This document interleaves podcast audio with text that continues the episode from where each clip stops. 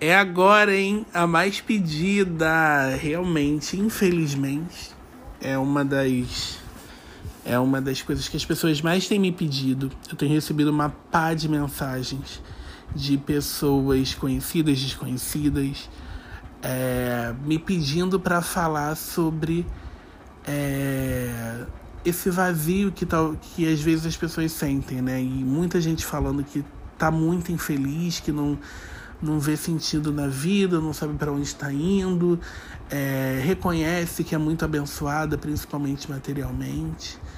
É, algumas já me disseram que tem, tem vontade, já tiveram vontade de é, acabar com a própria vida. Eu fico muito triste e queria muito falar sobre isso, mas eu queria muito estar organizado. E aí hoje eu estava voltando do mercado dentro do carro e Deus não tem a, a hora que ele quer é que ele começa a te mandar informação e ele foi me organizando. Eu falei, eu acho que hoje eu, eu hoje é um bom dia de de falar sobre isso porque eu, eu gosto de usar o meu exemplo. Eu gosto de falar para as pessoas o que eu passei, como eu agi, o que me ajudou, porque eu quero muito que as pessoas saiam dessas coisas. Eu quero muito que as pessoas estejam melhores. Eu quero muito que as pessoas estejam bem. O que eu quero, como eu quero estar, eu quero que o outro esteja.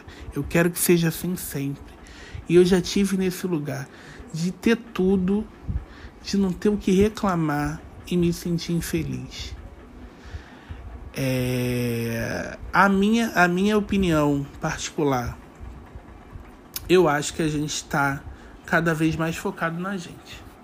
O que a gente quer, que a gente quer conquistar, para onde a gente quer ir, na vida que a gente quer viver.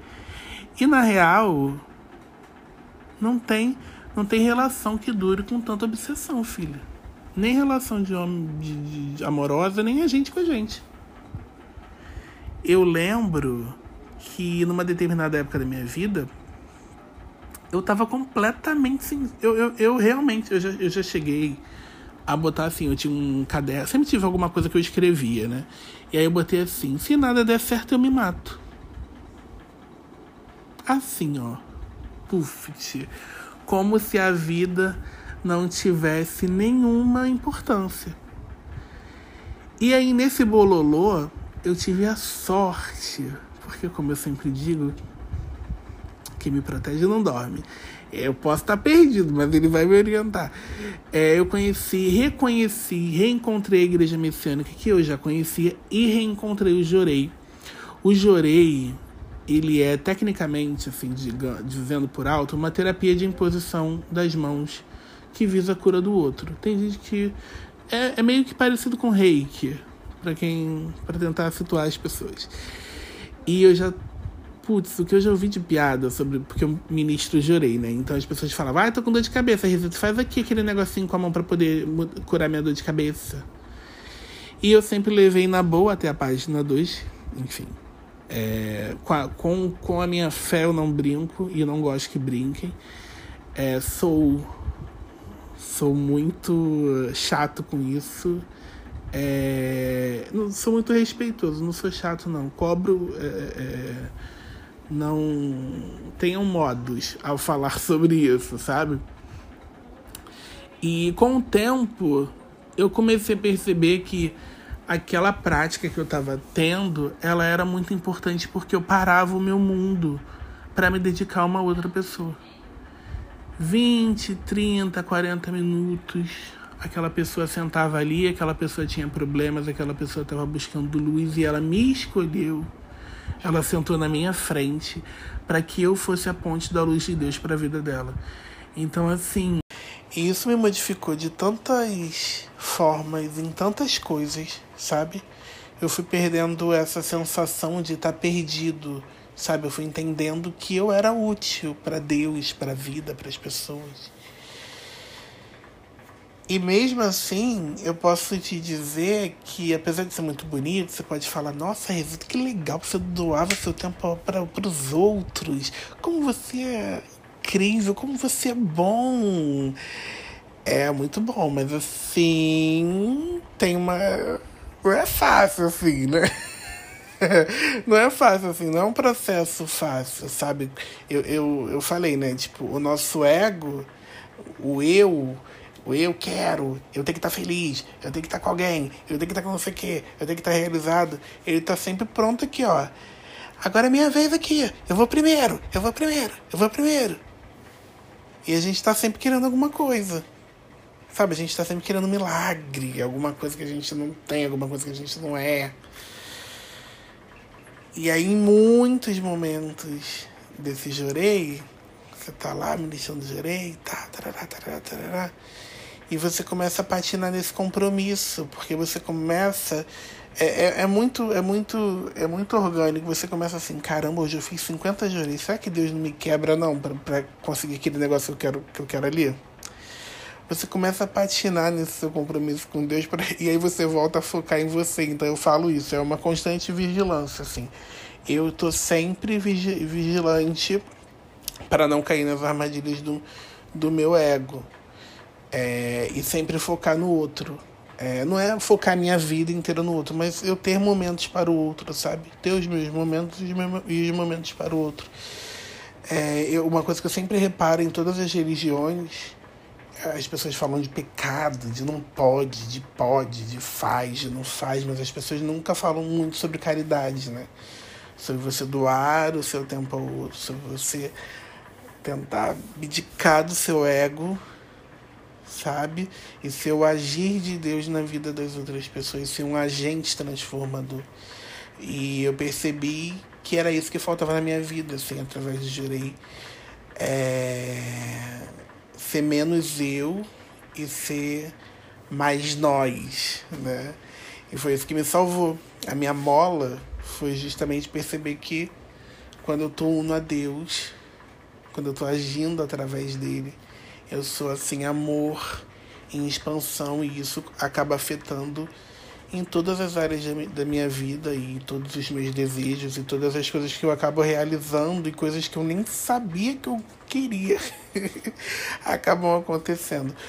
Hoje em dia eu confesso que eu não faço tanto de quanto eu gostaria. Isso é tipo uma meta que eu boto todo ano. Sabe perder 10 quilos? Eu sempre falo, esse ano eu vou fazer plantão de. Eu nunca compro, mas Deus, não me abandone. Eu estou aqui, eu vou fazer uma hora. 2020 eu ia fazer aí, mas negócio aí de uma pandemia. Eu sei que eu posso fazer na galera aqui de casa. Eu vou fazer hoje. Eu vou fazer hoje.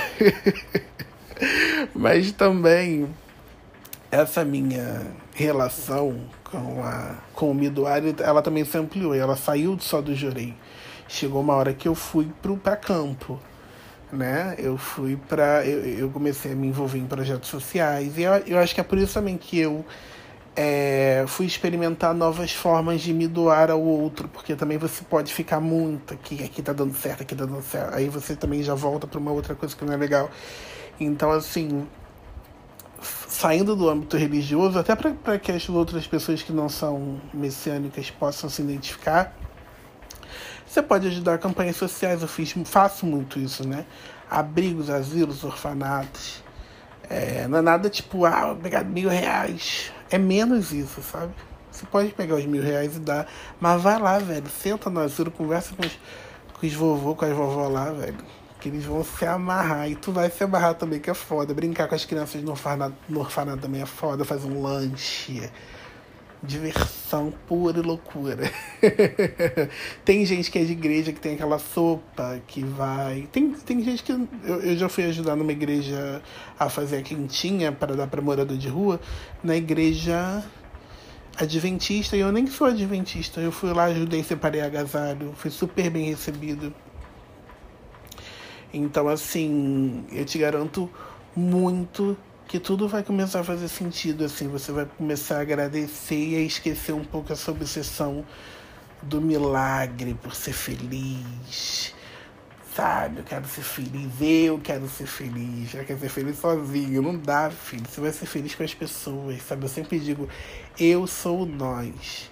Outro dia uma amiga, ela veio falar comigo, numa dessas pessoas aí, ela falou: ai, amigo, não tô conseguindo, eu tô querendo desistir da vida. Eu tô querendo dar cabo de tudo. E eu fiquei muito triste, porque eu acho ela incrível. Eu falei, cara, eu te acho tão incrível. Eu acho você que tá me ouvindo agora incrível. Você vai falar, ah, Rezinha, você nem me conhece, tá? Não vem com esse papo de autoajuda. Mas, cara, na boa, se Deus preservou a sua vida, preservou a sua existência, é porque você tem alguma coisa para oferecer. Você tem que botar isso para jogo, filho. Hoje é dia, hoje é dia 4. Ontem, dia, foi dia 3 de junho. Morreram 1.349 pessoas por Covid e nenhuma delas é você.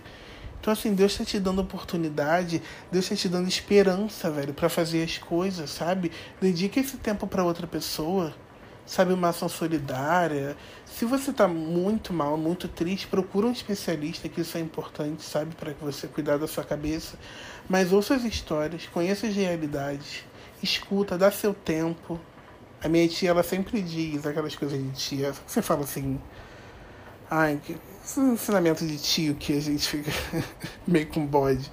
Minha tia sempre fala: ai, depressão se cura com uma boa louça para lavar.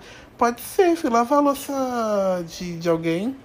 Né? Não são as suas. Ai, vou deixar minhas louças maravilhosas para você. Para você não, que vai lavar a louça do orfanato do asilo para outra pessoa sabe? Para de centrar tanto em você, sabe? Agradece por poder é, ser, ser mudança na vida das pessoas, você mudar é, a realidade de alguma pessoa, sabe? Cara, que seja por jurei, que seja por bater um papo, dar um abraço, demonstrar uma fé. Gente, eu já, eu já fiz, eu sinceramente já mudaram a minha realidade com tudo isso. E eu já mudei a realidade de muita gente com tudo isso também. né? Então eu acho que é tão importante, tão, tão, tão, tão, tão importante. Você é tão importante, você é tão importante para mim quando você ouve meu podcast, você tá interessado em saber o que, que eu tô falando. É eu saber que eu não tô falando sozinho porque você tá aí, isso é tão importante. E eu, tipo, eu te garanto muito, muito, muito, muito que você é tão importante para Deus e você tem um propósito. Eu falo isso para as pessoas que falam, ah, eu quero me matar. Eu falo, cara, Deus está preservando tua existência porque você tem alguma coisa para fazer aqui, faça faça, olhe para o outro, mude a vida das outras pessoas. Isso é a coisa mais maravilhosa que você pode fazer no mundo. Isso me salvou. Isso fez com que eu te desse uma mole e fosse parar lá fora do poço. Entendeu? Óbvio que eu já fui à terapia, óbvio que eu faço terapia, já fiz durante muito tempo, aí vou e volto, porque eu acho que às vezes eu sou melhor que terapeuta. Não, mas não é, porque às vezes eu acho que eu tenho que me resolver sozinho. 34 anos, brother.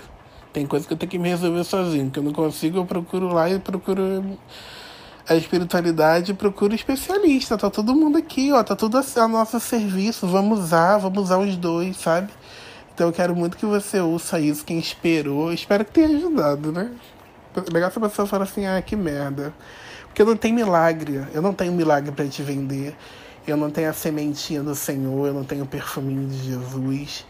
É o que eu posso te dizer, com base no que eu vivo, no que eu vivi, é que se você abrir o seu coração para Deus, se você se unir a Deus para pensar em nós como um todo, como planeta, e você sair dessa dessa ideia de que você quer ser feliz sozinho e eu não tô feliz aqui, porque você tá aí sozinha, caralho, vai compartilhar com o mundo.